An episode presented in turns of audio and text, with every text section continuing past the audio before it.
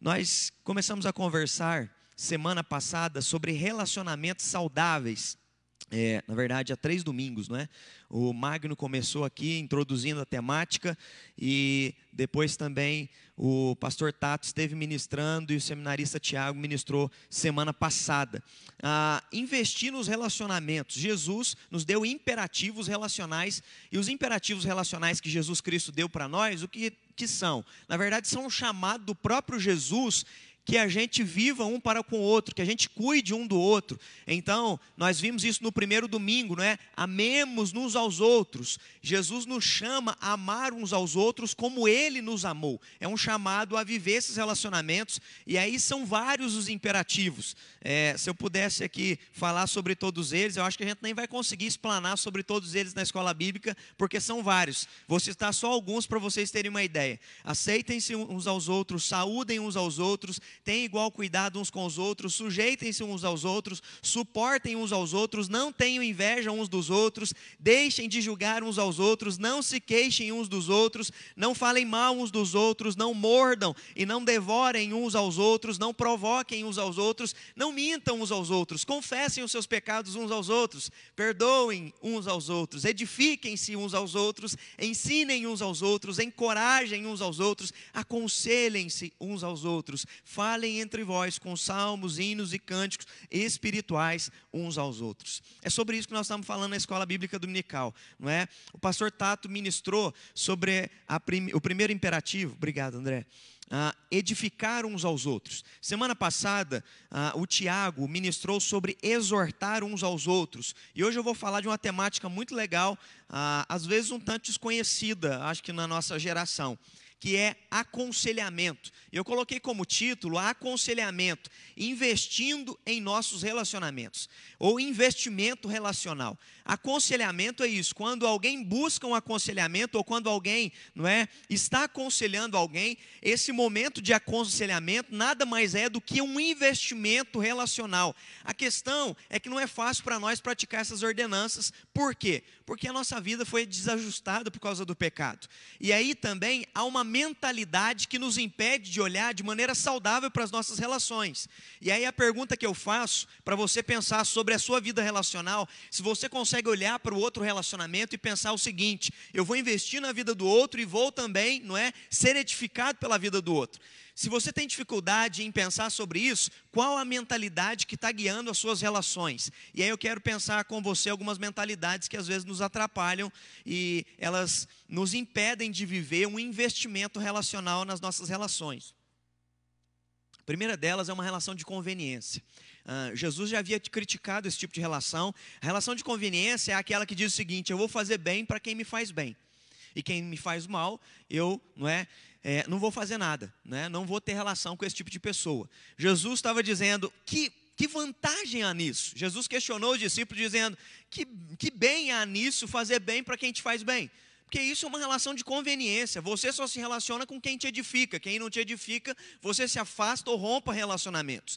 Existe um outro tipo, uma segunda mentalidade, que ela é muito forte na nossa cultura. Eu coloquei aqui para os adolescentes seria uma relação de download, né? Onde você só baixa e você não faz nenhum upload, você não passa nada para o lado de lá. É uma relação sanguessuga, você só obtém do outro e não quer dar nada para o outro. Tem muita gente vivendo assim na nossa cultura, uma relação, e aí as pessoas estão vivendo isso, infelizmente, dentro do próprio casamento, na relação com os filhos, na relação com a igreja, na relação profissional. A gente vai se relacionando até que é, a gente esteja obtendo algo, mas quando nós paramos de obter o que nós gostaríamos, nós rompemos. E aí as pessoas estão vivendo relacionamentos líquidos, onde elas rompem com o casamento, saem da igreja porque a igreja já não faz o que elas gostariam que fizesse para elas, já não atende como o mercado atende ao consumidor, e aí então elas acham que elas só estão aqui para fazer um download de uma mensagem ou de uma live numa escola bíblica dominical. Esse é um tipo de mentalidade. Um terceiro tipo de mentalidade que as pessoas têm nas suas relações é o de manipulação usa o outro em função de si mesmo.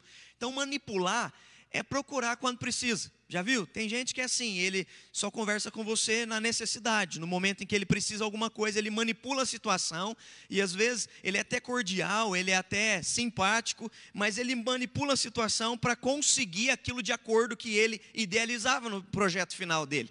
Então, infelizmente, algumas pessoas exercem relacionamentos manipuladores. Existe também uma quarta mentalidade relacional, que eu acho que é a que a grande maioria está vivendo, que é relacionamento stand-by, off, não é? Eu não quero me relacionar, eu prefiro não me envolver com as pessoas. E a gente, infelizmente, enxerga isso dentro da própria igreja, dentro da própria comunidade. Gente é, que vem ao culto e ela se senta, assiste o culto, mas na hora que ela percebe que ah, o teclado já começa a dar aquele som de string, não é? A bateria começa a empolgar, o pastor vai levantar a mão para dar benção, ela levanta e sai correndo, porque ela não quer contato. É, eu estava ouvindo um pastor, não é, de Campinas, e ele é de uma mega igreja. A igreja dele hoje tem de 3 a 5 mil pessoas frequentando aos domingos. E ele estava dizendo que a igreja dele acontece na penumbra, porque eles perceberam que a maioria das pessoas que frequentam a igreja não querem contato. Elas querem entrar sem serem reconhecidas quem são e querem sair sem ter contato e sem serem é, identificadas no meio do povo. Infelizmente, mesmo com a luz acesa, tem muita gente que tem o mesmo sentimento de vir para a igreja, mas não, stand-by. Não quer esse negócio de cela, não quer esse negócio de envolvimento. O pastor não gosta naquela parte da música que o ministro louvor vem com todo carinho e fala: vire para quem está ao seu lado e diga boa noite, Deus te abençoe. Tem gente que quer se isolar e não quer ter contato algum. Por quê? Em algum momento foi ferido e criou então muros, barreiras relacionais para não entrar em qualquer relação, porque tem medo de ser machucada novamente. Quantas e quantas pessoas não estão vivendo nesse tipo de relacionamento? A grande maioria. Perceba que todas as possibilidades e óticas que eu falei, relacionamentos aqui, todas elas têm um problema. São egocêntricas, individualistas e marcadas pelo pecado. E Jesus, então, ele vem propor uma contracultura, uma contra-alternativa em relação a todas as essas. O chamado de Jesus é para darmos uma nova ótica para os nossos relacionamentos, seja eles em casa, seja eles sociais, seja eles na igreja, seja eles profissionais. O chamado bíblico é para a gente investir nos relacionamentos. E aí é, é isso que eu quero te fazer entender nessa manhã, para depois a gente entrar propriamente em aconselhamento.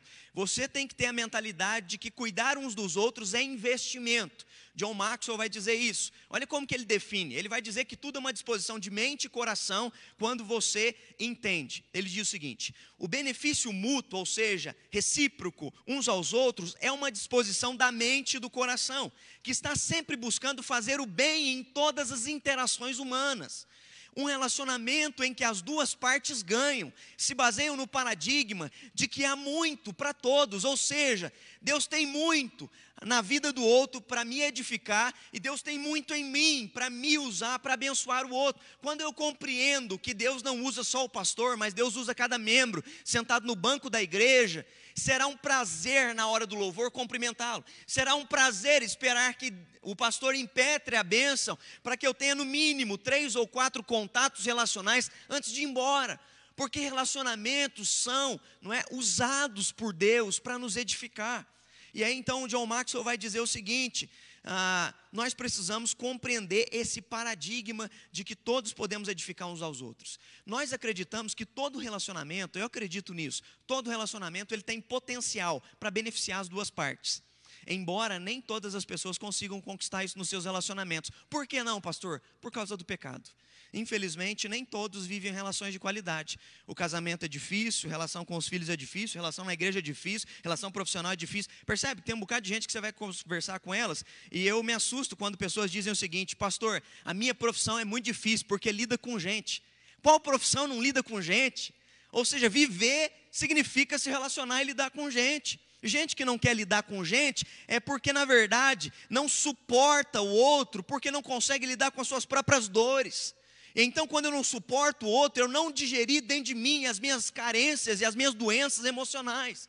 Porque todo mundo é doente como você e eu somos. Então a gente precisa ter uma ótica sensível e natural. E é isso que Jesus vem propor. Qual é a ótica natural? Todos nós somos seres humanos falhos, mas pela graça de Deus, Deus nos usa para abençoar o outro e Deus usa o outro para nos abençoar.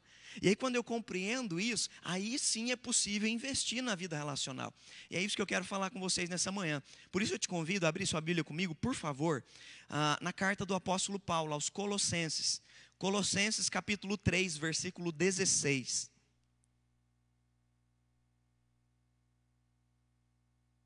Colossenses capítulo 3, versículo 16. A palavra de Deus nos diz assim: habite ricamente em vós a palavra de Cristo, instruindo-vos e aconselhai-vos mutuamente em toda sabedoria, louvando a Deus com salmos, hinos e cânticos espirituais, com gratidão em vosso coração. Amém. Agora eu vou ler na versão, não é? NVT, e eu gostaria que você prestasse atenção de maneira, uma linguagem mais contemporânea, que a mensagem a respeito de Cristo, em toda a sua riqueza, preenche a mente e a vida de vocês. Ensinem e aconselhem uns aos outros, com toda a sabedoria. Cantem a Deus salmos, hinos, cânticos espirituais, com o coração agradecido. Amém. Aqui o apóstolo Paulo, se você for ler depois, leia com mais calma e tranquilidade na sua devocional durante essa semana, capítulo 3 de Colossenses. O apóstolo Paulo aqui ele está trabalhando sobre virtudes e princípios relacionais que a gente tem que vivenciá-los na nossa vida cotidiana. Ele vai falar sobre suportar, sobre perdoar uns aos outros, ele vai falar diversos imperativos. Mas aqui o imperativo em específico que nós vamos estudá-lo nessa manhã é sobre aconselhar, instruir, ensinar uns aos outros. E a prática que é, Paulo está nos instruindo é essa. É interessante destacar que nós só vamos ser capazes de instruir ou de aconselhar alguém, só vamos ser capazes de viver isso na nossa vida. Ah, o apóstolo Paulo começa na parte A do versículo dizendo uma coisa: que a mensagem a respeito de Cristo, habite ricamente, que a palavra de Cristo habite ricamente em vossos corações, na sua vida. O que que Paulo está dizendo? Você só vai ser capaz de instruir o outro quando o teu coração transbordar pela palavra de Deus. Você só vai capaz, ser capaz de se submeter a um aconselhamento, ouvir uma crítica construtiva e uma exortação de um membro da igreja, ou seja, às vezes do seu cônjuge, ou seja, às vezes até do seu próprio filho, ou do seu pai, da sua mãe, dentro da sua própria casa quando você estiver cheio da palavra de Cristo. Quem não está cheio da palavra de Cristo, infelizmente, se torna soberbo e arrogante. Nos encher com a palavra de Cristo, naturalmente, nos torna humildes e nos lembra da nossa condição pecaminosa, que em algum momento da nossa caminhada a gente pode falhar. Por isso a gente precisa de aconselhamento, por isso a gente precisa de pessoas, não é? Eu gosto muito daquele livro do Rick Ryan que a gente usou aqui na igreja, não é? Princípios de relacionamentos. E naquele livro, o Rick Ryan vai dizer: Nós precisamos tanto de pessoas. Quem nunca precisou, não é? Depois de um almoço, saiu de um restaurante, você ali se achando, né? Aquele restaurante delicioso, maravilhoso, e você não percebeu que estava com uma casquinha de alface no dente, né? Não percebeu que estava com a capinha, né? Do feijão tampando o dente, ou aquela carne para fora. E aí, no meio do caminho, alguém que estava com você na mesa vem de maneira muito sensível e diz: Ó, oh, disfarça aí, tira aí essa sujeirinha do seu dente. A gente precisa de gente a todo momento para a estética, para o cuidado emocional, não é? Ah, para a vida psíquica, para a vida espiritual. A gente precisa de gente a todo momento. E é isso que Jesus vem nos propor. Há uma vivência relacional aonde ouvir o outro me abençoa, aonde ouvir o outro me edifica. Mas aí, é claro, há paradigmas atuais no século 21 que me impedem e te impedem de viver isso com constância. Como é que eu vou ver aconselhamentos, pastor? Para mim é difícil ouvir o outro. Para mim é difícil me submeter. E aí são dois paradigmas que nos impedem de viver a vida de aconselhamento. Essa cultura que nós estamos, eu percebo muito isso. Nós, como pastores, percebemos isso. Ah, a seguinte questão: as pessoas não nos procuram para se aconselhar, elas nos procuram quando elas já tomaram a decisão e deram errado e aí estão cheios de consequências de fracasso, elas procuram a gente. Ao invés de se aconselhar antes de exercitar um projeto, antes de ter uma construção, antes da gente tomar a decisão para pensar, esse caminho tem prós, esse caminho tem contras. Não, as pessoas vão tomando decisões e no meio da caminhada, quando elas se identificam com consequências de atitude errada, elas procuram a gente. É como se fosse um bombeiro para apagar o um incêndio. E aí, é, isso a gente não leva só para a vida nas atitudes, a gente às vezes faz isso na vida da saúde também. Já, já parou para prestar atenção? Principalmente homem nessa área, né? Homem só procura médico quando está ruim. Ele está espirrando, ele está com febre, ele está passando mal, mas não, semana que vem eu vou melhorar, amanhã eu estou melhorando.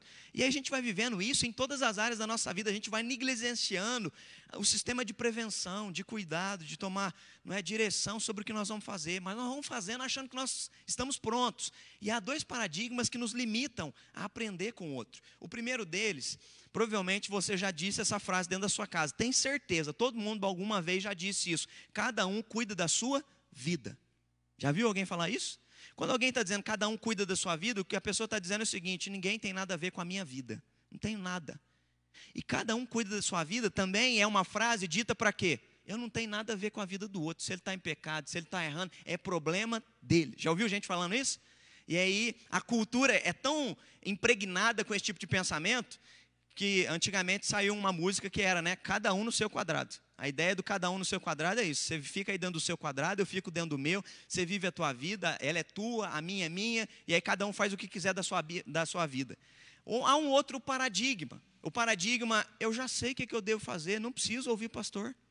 Eu já sei o que eu devo fazer, não preciso ir no psicólogo. Eu já sei o que eu devo fazer, não preciso conversar com meu líder de cela. Eu já sei o que eu devo fazer. Ou a gente diz cada um com a cada um cuida da sua vida para não cuidar do outro, ou a gente diz, eu já sei o que eu devo fazer, eu não preciso aprender com ninguém. Quem diz isso está dizendo o seguinte: eu não preciso de aconselhamento.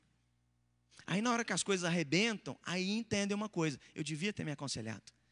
E aí a Bíblia vai dizer em Provérbios que na multidão de conselheiros existe o que? Sabedoria. Quando a gente vai tomar uma decisão, a gente precisa entender que se aconselhar é maior investimento do que às vezes a própria decisão a ser tomada. Quando eu me aconselho com alguém, aquilo ali me edifica, aquilo ali me instrui, me abre a mente, é lâmpada, me instrui e me ensina. Perceba que os extremos sempre vão te impedir de se aconselhar ou de aconselhar alguém. Mas quando a gente olhar para a nossa vida de maneira saudável, que é entender que nós somos homens e mulheres colocados nesse mundo para glorificar a Deus através do quê? De culto? Não, de relacionamentos. O culto, na verdade, ele é só uma expressão final do que eu vivi durante a semana. Isso é tão forte para Jesus, porque ele diz: olha, se você estiver trazendo o dízimo para gasofilácio, estiver brigado com alguém, vai lá, acerta primeiro, filho. Porque o que cultua Deus não é a moeda caindo no gasofilácio mas é a tua vida acertada e ajustada relacionalmente com os outros. Vai tomar ceia, primeiro examine-se o homem a si mesmo, ou seja, tudo que é feito no culto só se torna grato e sobe como aroma para Deus, se lá fora está ajustado. Porque se não está fora ajustado, aqui dentro vira rito. E se virou rito, Deus está dizendo: não, não me importo com holocaustos e sacrifícios, o que eu quero de vocês é um coração contrito e quebrantado. Então o chamado de Jesus é: entendam que os relacionamentos de vocês glorificam a Deus. E depois se torna uma expressão final, no qual você vem através da oferta dizendo: Deus, obrigado, porque o Senhor me cuidou em todas as áreas, inclusive a financeira, e eu te honro nela. Na hora da ceia, você é capaz de sentar e comer do pão e beber do cálice em paz com Deus, e olhando em volta das relações e sabendo: Deus, obrigado, porque o Senhor tem me ajudado a me enxergar quando eu erro, a ponto de pedir perdão, e também a ponto de liberar perdão para quem errou comigo.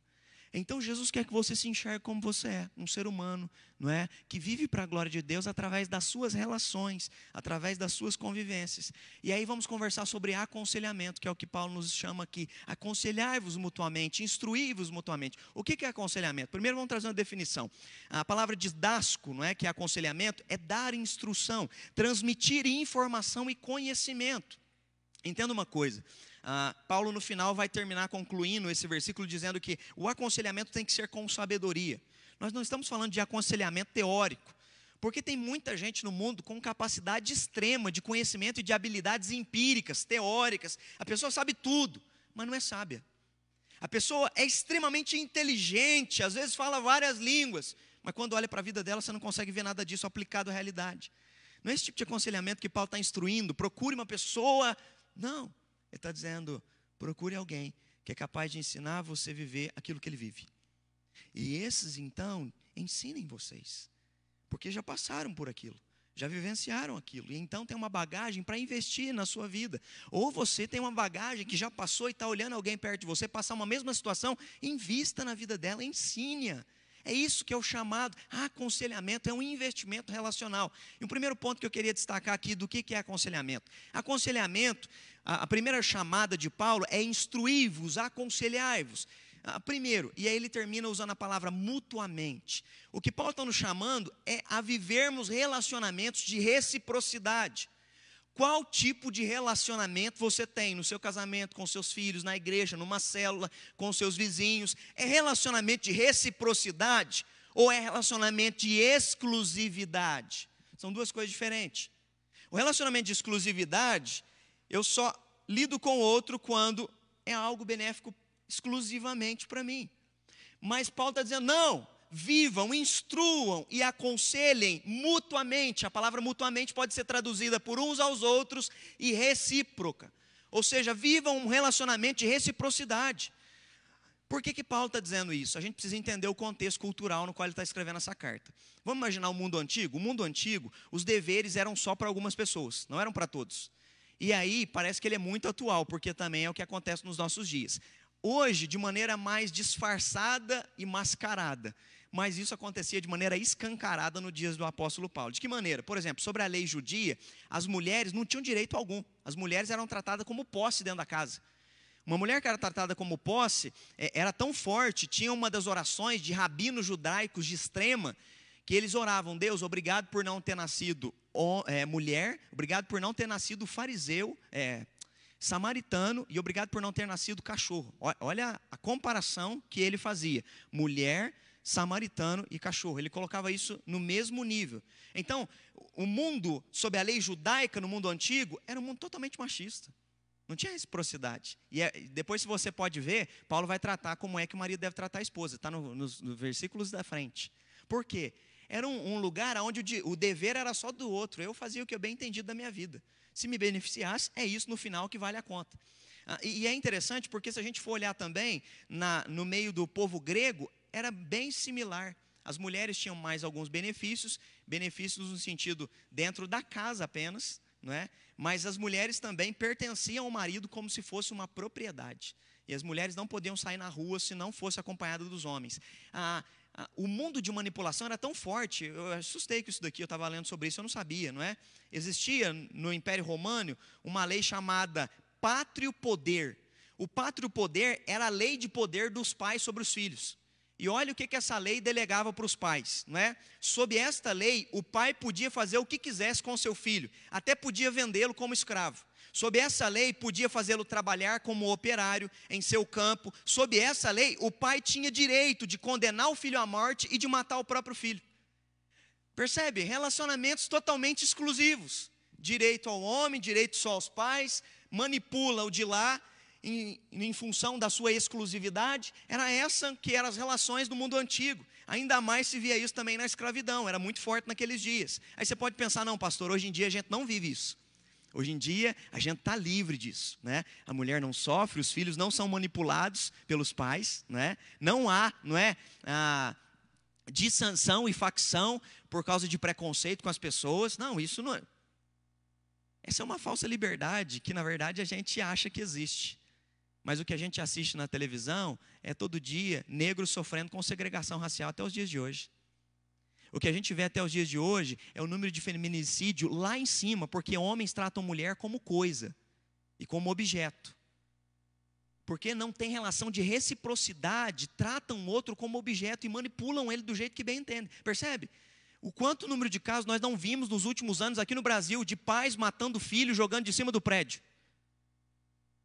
Pais que se veem no direito, como na lei pátria do Império Romano, quando não faz o que eu quero, eu mato. Percebe? Nós continuamos vivendo do mesmo jeito, infelizmente, porque as pessoas não conseguem viver reciprocidade, pensar no outro como pensa em si mesmo. E é isso que Paulo está dizendo, irmãos. O cristianismo trouxe um novo paradigma, que é o paradigma não da exclusividade, mas da reciprocidade, da mutualidade, de amar, de pensar no outro, de se colocar no lugar do outro. Mas o paradigma de investir nas relações vai passar por um detalhe quando eu entender e estiver cheio do amor de Deus. É isso que Paulo começa, que habite ricamente a palavra de Cristo na vida de vocês. Porque enquanto isso daqui não transbordar aqui dentro, na verdade vai ser só uma regrinha que o pastor pregou no culto de domingo. E aí não vai fazer diferença dentro da minha casa. Mas quando isso daqui estiver dentro da minha casa, eu vou perceber que tem momentos em que eu estou na minha relação em que as coisas não estão bem, que eu estou tentando ser exclusivista. E aí, no meio disso, o Espírito Santo, a palavra que habita dentro de nós, não é que é lâmpada para os nossos pés e luz para o nosso caminhar, instala sobre nós. E aí, como luz sobre a escuridão, a gente percebe: opa, estou avançando no meu campo, eu tenho que amar o outro do mesmo jeito que eu me amo. Tenho que respeitar o limite do outro do mesmo jeito que eu quero que ele respeite o meu limite. E a gente então começa a ter relações saudáveis a gente começa a entender sobre mais essa reciprocidade. William Barclay, que é um teólogo, ele vai dizer o seguinte: toda a direção da ética cristã, eu achei isso daqui fantástico, não é perguntar o que os outros me devem, mas sim o que é que eu devo aos outros. A ética cristã, ela tira de nós o pensamento de exclusividade. O que é que o outro me deve? Não, fulano na pandemia não me ligou, pastor. Já percebeu? As pessoas só, só querem cobrar o que o outro lhe devem. Ela deixou de fazer isso para mim, ela deixou de fazer aquilo para mim, ela deixou de fazer aquilo outro para mim. E aí Barclay está dizendo, querido, se você conheceu a Cristo, você nunca mais vai perguntar o que o outro te deve. Você vai perguntar o que é que eu estou devendo para o outro. O que é que eu posso fazer que eu deixei de fazer para o outro. Então, o cristianismo vem nos trazer a sensação, não é? E a vivência de mutualidade, de pensar numa vida de reciprocidade. E a gente começa a pensar nisso, a gente começa a amar o próximo, e a medida da reciprocidade passa por um nível. E é isso que eu queria que você pensasse nessa manhã. Qual o nível que passa o nível da reciprocidade? Você vai amar o outro na mesma proporção que você se ama. Você não vai amar o outro mais do que a si mesmo. Jesus não pediu isso, porque isso seria disfuncional. Amar mais o outro do que você, você estaria né, em disfuncionalidade. Não, ele está dizendo, ame o próximo como a si mesmo. Qual que é a medida do amor? Você se ama? Você quer cuidar de você? Quer cuidar das suas emoções? Você quer tomar uma decisão e não quebrar a cara lá na frente? Ame o outro do mesmo jeito que você se ama, então. Pense nele. Quando você vê que ele está caminhando por um caminho torto e você percebe que vai, você consegue visionar aonde isso vai acabar, ame ele. Vá lá no meio da caminhada dele e aconselhem-se uns aos outros, instruam uns aos outros. É isso que Paulo está nos chamando. Vivam de tamanha reciprocidade que pensar no outro é como pensar em vocês. E quando alguém criticar vocês, entendam que é um amor de crítica construtiva e recebam isso como vocês estivessem fazendo isso com o outro. Compreendam isso. E aí, de maneira prática, eu queria dar aqui algumas sugestões para você viver isso no seu cotidiano. Pastor, mas como viver a reciprocidade? Primeiro, investidores compreendem que as pessoas têm muito valor. Você só vai investir na vida de alguém quando você perceber que as vidas das pessoas têm muito valor eu gosto de lembrar do apóstolo Paulo. Não sei se você se lembra, quando ele chega em Jerusalém, depois que ele se converteu a caminho de Damasco. Ele chega em Jerusalém, e aí quando ele chega, ele é Saulo, não é? E quando ele chega, o que, que diz a Bíblia? Diz que os apóstolos fugiam da presença de Saulo. Quem é que vai acolher Saulo, abraça ele e diz: Como é que você está, filho? Tudo bem? Fiquei sabendo sua conversão. Vamos ali, vamos te apresentar para os apóstolos. Quem é que faz isso? Barnabé. Barnabé a Bíblia é maravilhosa e nos mostra como Barnabé era um conselheiro. Como Barnabé cuidava das pessoas que os apóstolos não cuidavam. Ele abraça Saulo, leva Saulo até a presença dos apóstolos e diz: Vocês ouviram do testemunho do nosso irmão, do que aconteceu ao caminho de Damasco? Os apóstolos não dão muito importância para aquilo. Ele depois é levado não é, para Tarso e ele fica esquecido por um tempo ali e a gente não tem mais notícias de Paulo. Mas depois a gente vai olhar lá, Atos capítulo 11, capítulo 13, quando Barnabé vai conhecer a igreja de Antioquia. Vocês se lembram de quem ele se lembra? Ele chega em Antioquia e fala: Ah, quem dera estivesse aqui, Paulo de Tarso. Ele vai e viaja até a Tarso e traz Paulo para quê? Para cuidar dele. É isso, a gente pensar no outro como a gente gostaria que pensasse na gente. A gente se importar com o outro como a gente gostaria que as pessoas se importassem com a gente. Então, investidores compreendem que as pessoas têm muito valor. Os apóstolos, a início, não deram tanto valor para Paulo. E olha como Paulo foi importante na história da igreja. A maioria do Novo Testamento, quem escreveu foi o apóstolo Paulo. Porque um homem investiu na vida dele e o aconselhou a não desistir a não se afastar, a não se desviar, a andar na presença do Senhor. O aconselhamento de Barnabé fez toda a diferença. Investidores, segunda sugestão prática para você viver na reciprocidade: investidores colocam em prática o princípio da semeadura. Você só vai viver reciprocidade quando você pensar o seguinte: tudo é lei de semeadura e colheita. O que eu planto, eu vou colher. Se você não semeia na vida do teu filho, na vida do teu cônjuge, na vida da pessoa que você quer evangelizar, você não vai colher nada. O problema é que aqui também há um outro paradigma, a gente espiritualiza para não plantar. Já viu gente que espiritualiza? Eu estou orando sobre isso, pastor, mas você não está fazendo nada sobre isso. Não adianta orar se você não semear. É necessário que você ore, porque quem dá o crescimento, quem dá o fruto é Deus. Mas a semente precisa ser lançada. Ela precisa ser lançada, você precisa semear. Você precisa pastorear o coração dos seus filhos. Você, homem, precisa pastorear o coração da sua esposa. Nós precisamos pastorear uns aos outros dentro da igreja. Nós precisamos ver as necessidades uns dos outros. Mas isso é semear, é aconselhar, é instruir. E aí eu gosto de ver, olha, mais uma vez, a sugestão aqui: Barnabé. Ele semeia na vida de Paulo, mas não só na vida de Paulo, ele vai semear na vida de um que nem Paulo dava moral também. Como Paulo sofreu boicote pelos apóstolos, Paulo também boicotou João Marcos. E quem é que está lá lutando? Porque João Marcos falhou uma vez. E quem é que está lá lutando, dizendo: não, deixa ele viajar de novo, Paulo?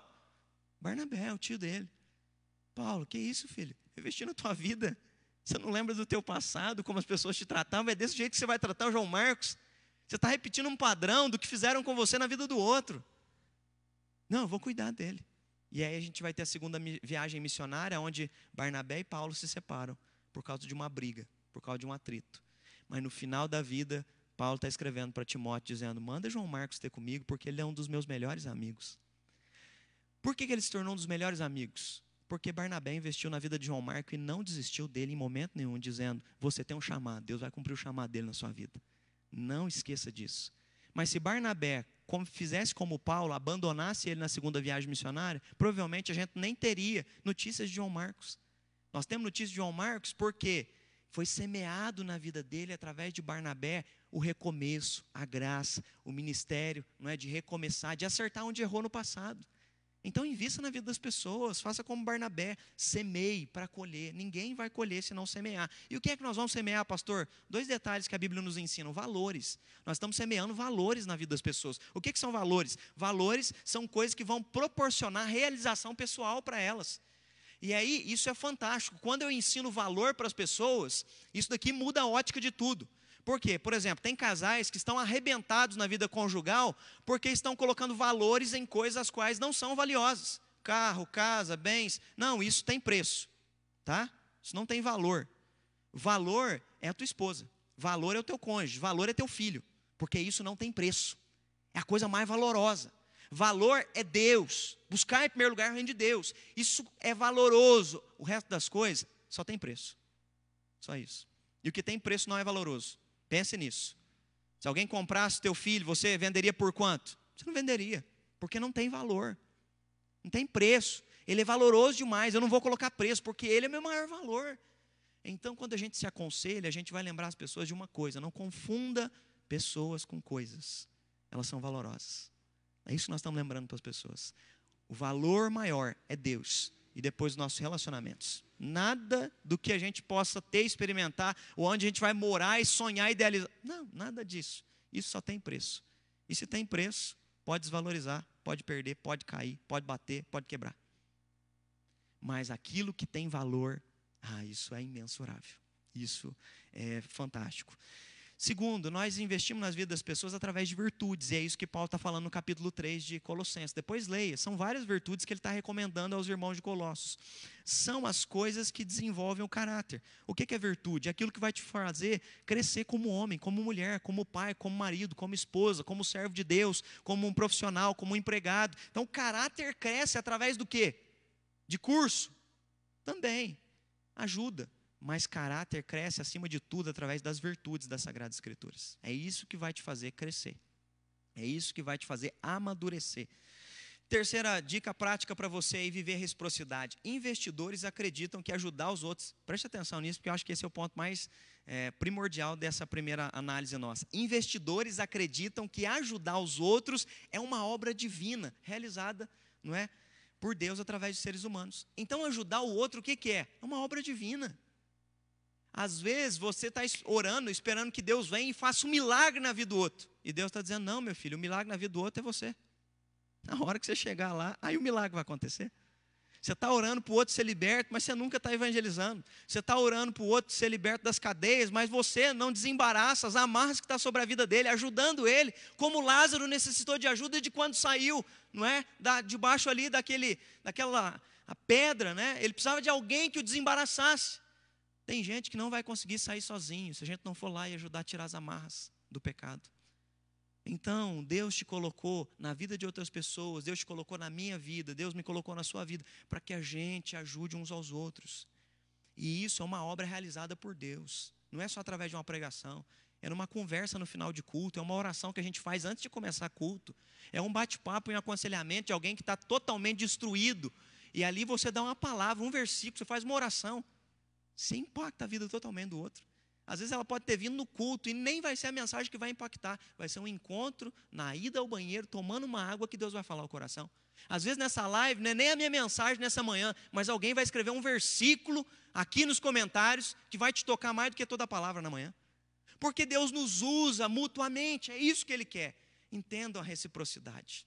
Todos são importantes. E quando eu entendo isso, eu passo a lidar com um aconselhamento de outra forma, é investimento sempre quero me submeter e também quero ajudar o outro, porque Deus passa a guiar o nosso coração. E aí eu quero trazer mais alguns pontuamentos, não é? Por exemplo, Ananias enxergava que era uma missão de Deus cuidar de Paulo. Você lembra quando Ananias recebe uma visão de Deus? Olha, está vindo Saulo, o assassino dos cristãos está vindo aí. Você imagina Ananias? Deu, mas eu? Sim, Ananias. O que que Ananias entende? Tá bom, Senhor. O Senhor vai me usar para abençoar a vida dele. E de fato foi. Ele foi lá na casa, orou, não é? E então Paulo voltou a enxergar. Ele instruiu Paulo, não é? E aí a gente vai ter a caminhada do ministério do apóstolo Paulo. Mas quem é que começa? Ananias. Cada pessoa tem uma importância na nossa vida, em cada momento. Assim como depois Paulo vai ser importante na vida de Timóteo, e aí a gente vai ver Paulo, não é, sendo importante na vida de vários homens, de várias mulheres. E aí é isso que eu quero instruir você nessa manhã. Às vezes você acha que aconselhamento é só o pastor que vai te dar eu quero te dizer que o chamado do apóstolo Paulo é que a gente encontre na vida relacional, e aí eu quero te, te focar sobre isso daqui, ó, dentro da igreja, com pessoas cristãs. Paulo está nos chamando o seguinte: Atos 20 e 31 diz: Portanto, vigiai, lembrando-vos que durante três anos não cessei noite e dia de admoestar vocês com palavras e lágrimas. Quem está lembrando a igreja ali? Está dizendo, irmãos, por várias vezes eu cuidei de vocês, mas agora, em Colossenses 1, 28, ele quer estimular a igreja a viver isso no meio dela. A quem anunciamos, admoestando a todo homem, ensinando a todo homem com sabedoria, para que apresente todo homem perfeito em Jesus Cristo. Ele diz: tudo isso tem um propósito. Nós estamos fazendo isso por quê? Porque nós queremos que as pessoas cresçam diante de Deus. Segundo, primeiro ponto, quando ele nos chama a instruí-vos e a aconselhar-vos mutuamente, ele nos chama a viver a reciprocidade uns aos outros. Agora, um segundo chamado que eu quero entender com você. Ele quer nos levar a compreender a profundidade de aconselhar-se mutuamente. Esse aconselhamento, quando ele acontece, quando você baixou a guarda e se submete a um aconselhamento, ou quando você aconselha alguém, sabe o que, que acontece na prática do aconselhamento? O Hernandes Dias Lopes que definiu isso, eu achei fantástico. Ele diz o seguinte: aconselhamento é investimento numa comunidade terapêutica. Quando a gente se submete a ouvir alguém, quando a gente aconselha alguém, a gente está criando um ambiente terapêutico de cura no meio da igreja. É isso que Paulo está dizendo. Irmãos, que hajam isso entre vocês. Que a igreja seja uma comunidade terapêutica. Que a igreja seja um lugar onde instruir e aconselhar mutuamente, edifiquem a vida, abençoem vocês, sarem vocês. Tiago vai dizer: confessem os vossos pecados uns aos outros para vocês serem curados, ou seja, aqui é ambiente de cura. O ambiente de cura é na comunhão, o ambiente de cura não é na solidão. Porque na nossa cultura é justamente isso. Eu preciso ficar sozinho, eu preciso de tempo para ser curado. Não, você não vai ser curado sozinho. Você não vai ser curado deitando, chorando, ouvindo caça aérea, umas músicas da bed. Você não vai ficar curado. Você só vai ser curado quando entrar em atrito, quando você entrar em comunhão, quando você entrar em contato, em relacionamento com as pessoas. Porque o ferro afia o ferro. Quando o ferro se distancia do outro ferro, ele não vai ser afiado, ele não vai ser amadurecido. A comunidade terapêutica, é isso que Paulo está dizendo. Irmãos, vivam a comunidade terapêutica, se abram, peçam oração, conversem uns com os outros. E aí ele pede isso em Romanos 15, 14. Olha o que, que ele escreve. Ele diz o seguinte: Eu próprio, irmãos, estou certo de que a respeito de vós, que vós mesmos estáis cheios de bondade, cheios de todo conhecimento, podendo admoestar-vos uns aos outros. Olha o que, que ele diz. Irmãos, eu tenho uma certeza. No meio da igreja há sabedoria e há bondade. E Deus vai usar vocês para abençoar a vida uns dos outros. É isso que ele está dizendo. Então Deus vai usar o pastor? Sim. Mas Deus vai usar vocês também, um para abençoar o outro. Deus vai usar o líder de célula, Deus vai usar o membro da célula. Deus vai nos usar mutuamente. O chamado de Paulo não é apenas desenvolver um ambiente mútuo, mas é desenvolver uma comunidade que cure. E aí, para desenvolver essa comunidade que cura, que abençoa umas às outras, ah, sugestões práticas, igual eu fiz no primeiro ponto. Primeiro, pense nos outros. Você só vai conseguir, não é, ser curado ou ajudar, não é, na vida do outro, levando algum aconselhamento, quando você pensar nos outros. Se você não se colocar no lugar de ninguém, você não vai se importar com ninguém e não vai ter ambiente de cura. Porque o grande problema e o grande risco que a gente corre é de ser como o fariseu nos dias de Jesus. A gente vem, senta no banco da igreja e fala lá, chegou aquele que fez aquele pecado durante a semana. Quando a gente faz isso, sabe o que a gente está dizendo? Eu sou fariseu não preciso de ajuda e tomara que caia e vai sofrer as consequências. E Paulo está dizendo, não, irmãos, não siga esse caminho, não. Quando chegar alguém que é um pecador, o que, que você vai fazer? Você vai atrás dele, porque assim como você foi acolhido pelo Espírito Santo de Deus, vá fazer isso com ele, vá amá-lo, vá levar amor, vá levar cuidado, pense nos outros. Segunda dica prática: foque no investimento e não no retorno do, daquilo que pode te proporcionar. Um outro impedimento para nós é que a gente às vezes não quer cuidar do outro ou não quer ser cuidado porque a gente só pensa no que é que vai vir de retorno. Não, quando eu cuido de alguém, eu não estou pensando só no retorno, eu estou pensando naquilo que eu posso proporcionar para o outro, naquilo que eu posso edificar. E aí, John Maxwell vai dizer isso, eu achei interessante. Investir na vida das pessoas é como investir nas, ah, no mercado de ações. A longo prazo há benefícios, mas você não sabe, não é? Nós temos pouco controle sobre o retorno do lado de lá. Então, discipular a gente, evangelizar a gente, cuidar de gente, caminhar com gente, é como uma bolsa de ações. Você não sabe o que vai dar no final. Mas uma coisa você sabe: do lado de cá o que pode vir. Do lado de lá não tem controle, mas do lado de cá eu posso dar o meu melhor sempre para o outro. É isso que Paulo está dizendo. E é interessante porque Paulo vai dizer isso aos presbíteros de Éfeso, quando ele está indo embora para Jerusalém. Ele diz: Vocês sabem como eu me conduzi no meio de vocês, jamais deixei de vos anunciar coisa alguma que fosse proveitosa. Eu chorei entre vós, eu fui perseguido, eu fui traído, mas jamais deixei de fazer aquilo que era certo. O que, que ele está dizendo? Enquanto dependia de mim, daqui só saiu o que era bom. Se bem que teve traição, teve gente me perseguindo e teve gente tentando me matar do lado de lá. Mas eu não me importava, eu fazia aquilo que da minha parte eu tinha que fazer para o outro. Se você quer viver essa comunidade terapêutica, você tem que parar de se de preocupar com o que vai vir do lado de lá. Você tem que dar o que tem do lado de cá. Dá aquilo que Deus tem falado, aquilo que Deus tem ministrado, aquilo que Deus tem te instruído. E aí, quando você ministra sobre a vida dos outros, você não sabe o impacto que vai ter isso na vida das outras pessoas. Terceira dica prática: inicie o processo e viva esse ambiente com humildade e com a permissão das pessoas. É claro que a prática do aconselhamento ela tem que ser uma prática de inspiração. Aconselhamento, é, entenda isso. É, dificilmente alguém te ouvirá se você não for amiga dela. Tá? Paulo não está dizendo para você sair apontando o dedo para todo mundo na igreja e falando, oh, faz isso, faz aquilo. Faz... Não. Não tem como alguém ouvir alguém que não te inspira. Então o que, que ele está nos chamando? A sermos homens e mulheres que inspirem uns aos outros. E aí é tão gostoso quando a gente vai tomar uma decisão, poder sentar com alguém e nos inspirar na decisão de alguém. Eu falo isso com muita paz, não é? Ah, por exemplo, eu estou saindo, né, ano que vem a gente está indo para Machado, e aí quando o Rodrigo, que é irmão do Tato, que veio me convidar, sabe quem é a pessoa, a primeira pessoa que eu fui me aconselhar? Com o Tato. Eu lembro que eu sentei com ele no escritório antes de ir para a reunião com o Rodrigo, falei, e aí, Tato, o que, que você fala para mim sobre a proposta que eu estou recebendo? Porque ele me inspira, e quem me inspira, eu não escondo de quem me inspira o que está acontecendo na minha vida. E aí foi muito gostoso, por quê? Falou, rapaz, como pastor eu vou ficar triste se você for, mas como amigo é uma grande oportunidade para a tua vida e para o teu ministério. Percebe como é que o aconselhamento nos faz? Porque até aquele momento eu não tinha ainda um pensamento, mas na hora que ele me aconselhou, isso me ajudou a nortear muitas das minhas decisões. Então, é, para que você compreenda isso, a, a, as nossas tomadas de decisões têm que ser todas debaixo de aconselhamento, de gente que nos inspira, de gente que você anda e você sabe que te ama, você sabe que quer o teu bem, você sabe que sabe discernir, separar uma coisa da outra, que não vai ser manipulador, sabe? É esse tipo de gente que você tem que querer andar, te inspirar. E isso é tão importante. Eu me lembro uma vez que minha mãe estava com depressão e o pastor Orlando Braidotti foi visitar minha mãe na minha casa. E eu me lembro que minha mãe estava acamada. Minha mãe fazia 15 dias que não comia, não levantava da cama. E o pastor veio e sentou do lado e tinha uma pessoa sentada do lado da minha mãe. E o pastor Orlando ficou ali uma meia hora na visita. E durante a meia hora o pastor conseguiu ouvir o que a pessoa que estava sentada do lado da minha mãe estava falando. Antes de terminar a visita, o pastor Orlando ia orar e ler a Bíblia. Ele falou assim: ó, antes de eu ir, a primeira coisa que eu vou te falar para você ser curada. Para de ouvir essa pessoa aqui, ó.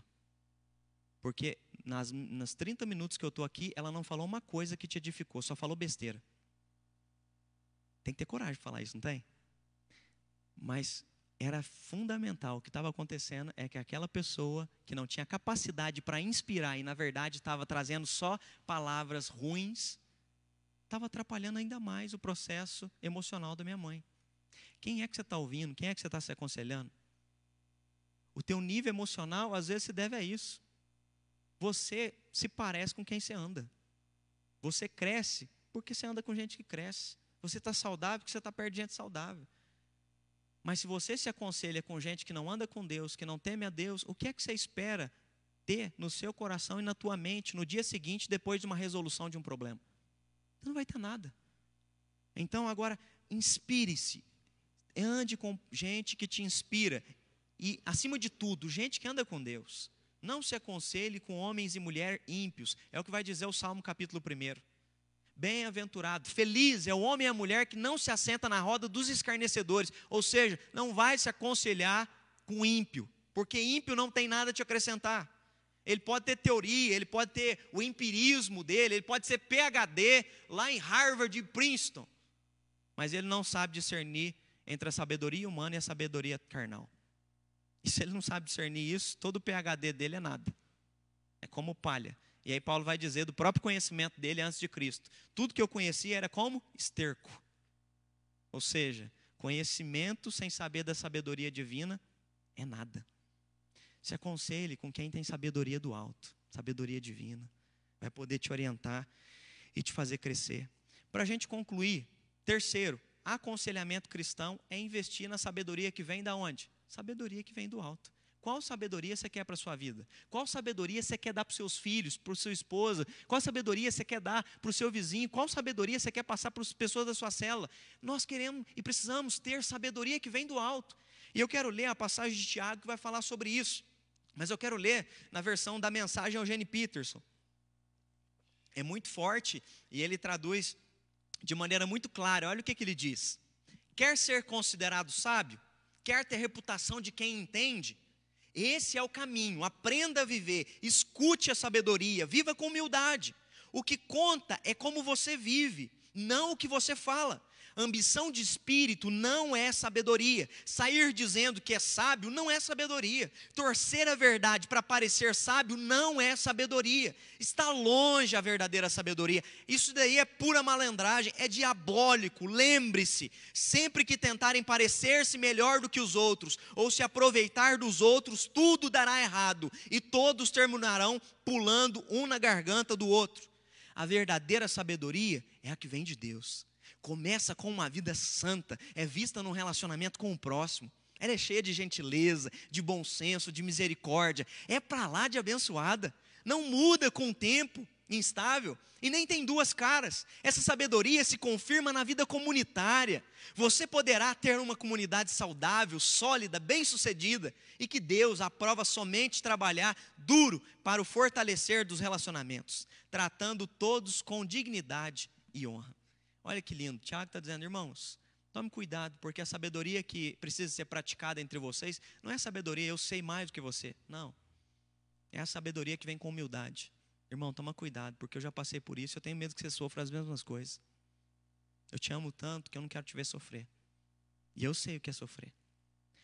Ela é baseada numa sabedoria que vem do alto, e não numa sabedoria para diminuir o outro, para você se engrandecer em cima do outro. A grande maioria das pessoas é dirigida por uma sabedoria terrena. E é isso que eu quero concluir. qual tipo de aconselhamento você recebe na sua vida. Por quê? O que é sabedoria terrena, pastor? Tiago vai definir ela como carnal diabólica. Ou seja, é uma sabedoria simplesmente humana e, além de ser humana, essa carnalidade está debaixo do império das trevas. Ou seja, ela tem um ar demoníaco sobre ela. E aí, eu quero só trazer aqui alguns tipos de aconselhamento que provavelmente você já ouviu em alguma fase da sua vida. Por exemplo, se você se aconselha com um ímpio, é isso que você vai ouvir. Se te baterem, não aceita não. Vai lá e bate também, dá na cara dele. Não volta da escola sem bater no outro, hein? Se você gosta da pessoa e está apaixonado, vai ser feliz. Sabedoria carnal. Se te ofende, não aceita não. Você não pode ser humilhado, mostra quem você é. Defenda tua honra. Sabedoria carnal diz: não perdoa fulano, não, ele não merece. Tomara que sofra mesmo, depois de todo o pecado que fez, é Deus pesando a mão. Bem feito, está sofrendo porque Deus está castigando, viu?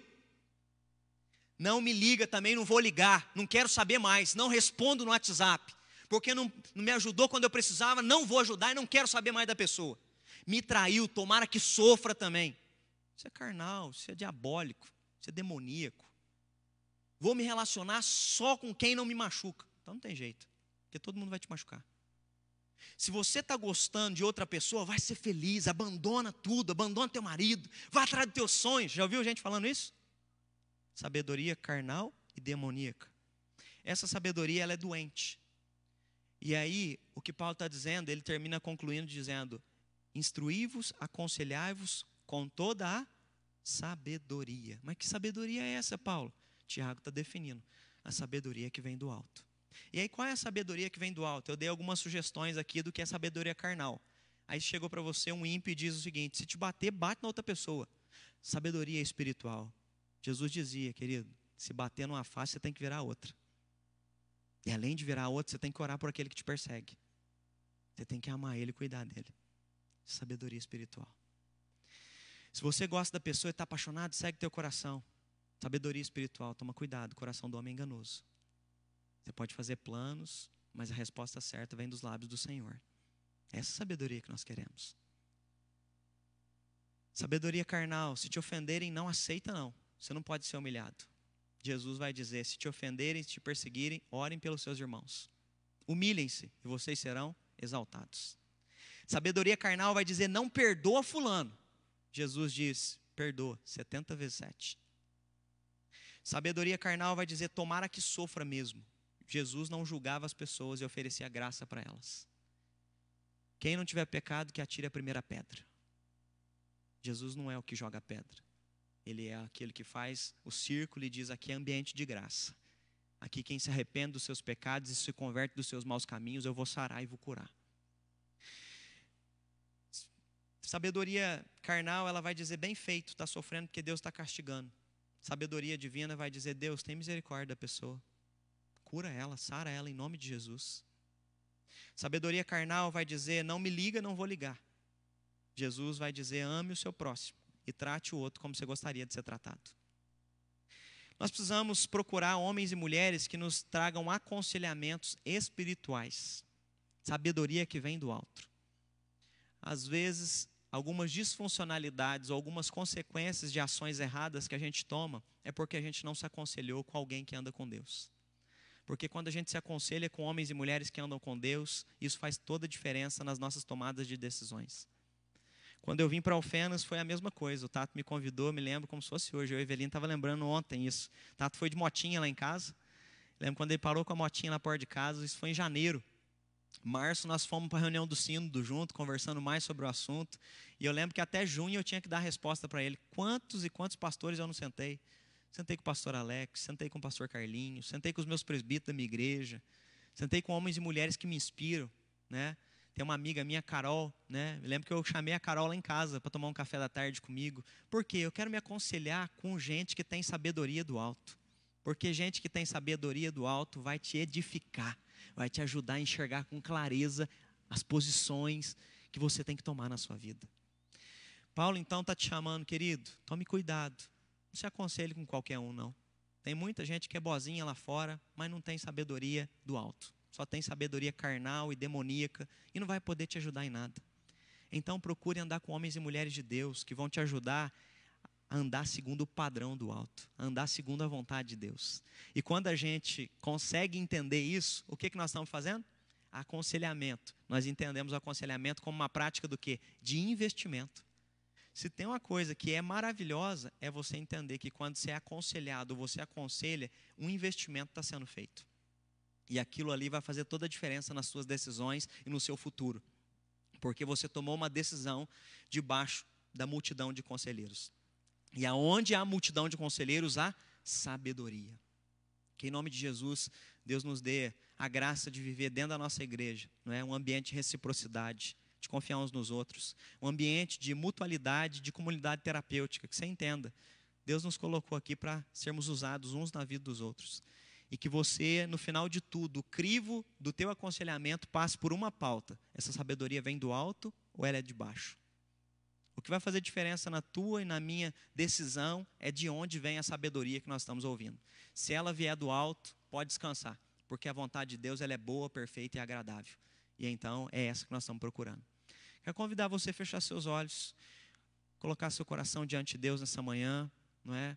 Se você tem dificuldade em ouvir, em se aconselhar com as pessoas, ore ao Senhor que coloque conselheiros sábios no teu caminho em nome de Jesus. Se tem pessoas que têm caminhado com você, ou dentro da sua própria casa, que você percebe que precisa de aconselhamento, mas você até então, você estava dizendo essa frase: cada um cuida da sua vida.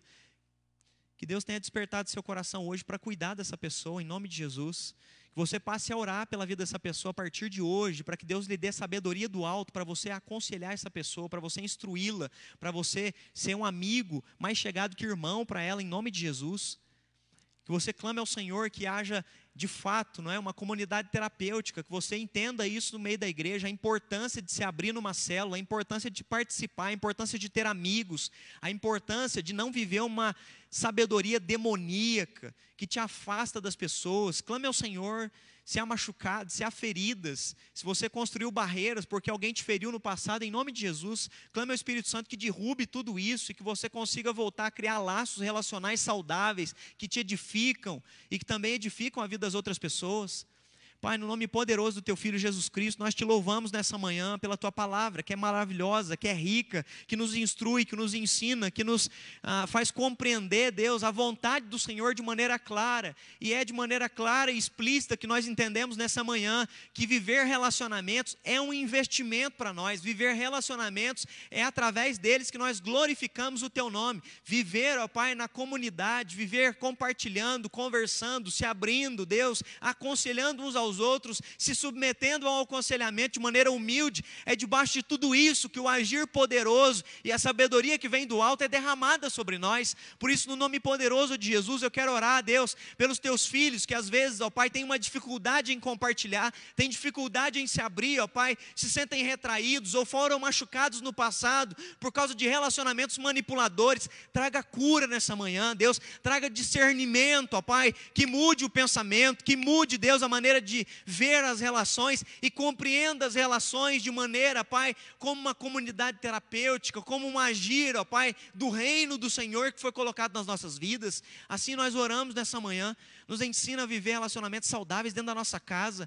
Nós não queremos, Deus, exercer relacionamentos de manipulação com os nossos filhos, no nosso casamento. Nós queremos viver relacionamentos de reciprocidade, de amor ao próximo, Deus, de amar a esposa, de amar o marido, de amar o filho, como amamos, Deus, a nós mesmos, ó Pai.